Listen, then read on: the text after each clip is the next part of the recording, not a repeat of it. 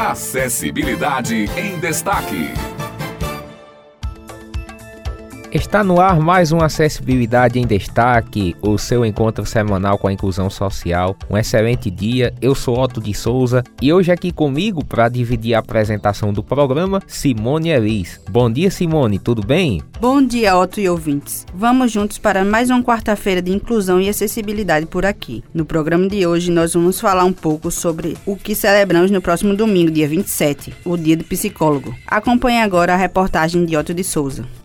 No Brasil, no dia 27 de agosto, é comemorado o Dia do Psicólogo, o profissional da área da saúde responsável por estudar e orientar o comportamento humano, lidando com os sentimentos, traumas, crises, entre outras condições. A psicologia chegou ao Brasil no início do século XX. No entanto, foi regulamentada como profissão a partir da publicação da Lei nº 4119 em 27 de agosto de 1962 pelo presidente João Goulart, em 1971, por meio da Lei nº 5766, foram criados o Conselho Federal e os Conselhos Regionais de Psicologia, que constituem o sistema Conselhos de Psicologia. Jadson Gomes, psicólogo, explica a importância da existência dos conselhos de psicologia para o desenvolvimento da profissão. Nosso conselho regional é de vital importância para a nossa atividade, sobretudo do âmbito clínico por quê?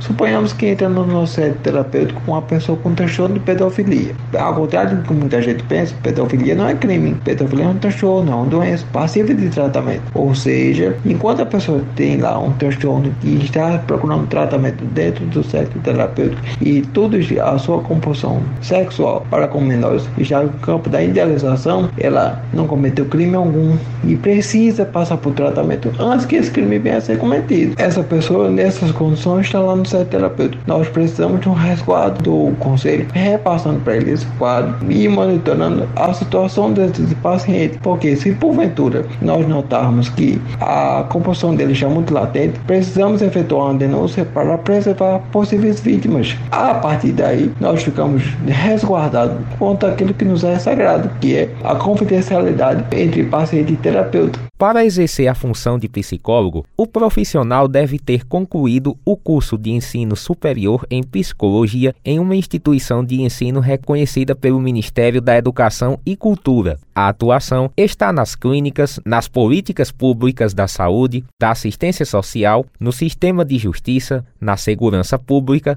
no trânsito, nos esportes e em todos os contextos de cuidados à saúde mental. Jadson também nos fala sobre o papel do profissional de psicologia na melhora e no fortalecimento da saúde mental das pessoas. Infelizmente, a saúde psicológica no Brasil ainda é muito negligenciada. Tudo bem, já melhorou bastante, confesso. Afinal, pessoas já adoecidas hoje estão procurando tratamento. No passado, não muito distante, nem isso se tinha, né? Mas nós estamos muito longe do ideal. Você procurar uma ajuda, um apoio depois da doença instaurada tem um impacto totalmente distinto de antes da doença ser instaurada. Jadson Gomes finaliza com os benefícios que um atendimento psicológico proporciona. Nossa sociedade ela é adoecida e adoecedora. Ninguém tem mais tempo para esperar cura ou tratamento. As conquistas de um bem-estar psicossocial todo mundo quer tudo para ontem. Mas a vida não é assim. Essa ilusão que nos é passada faz com que tenhamos problemas gigantescos. Quantas pessoas hoje estão, não estão dependentes de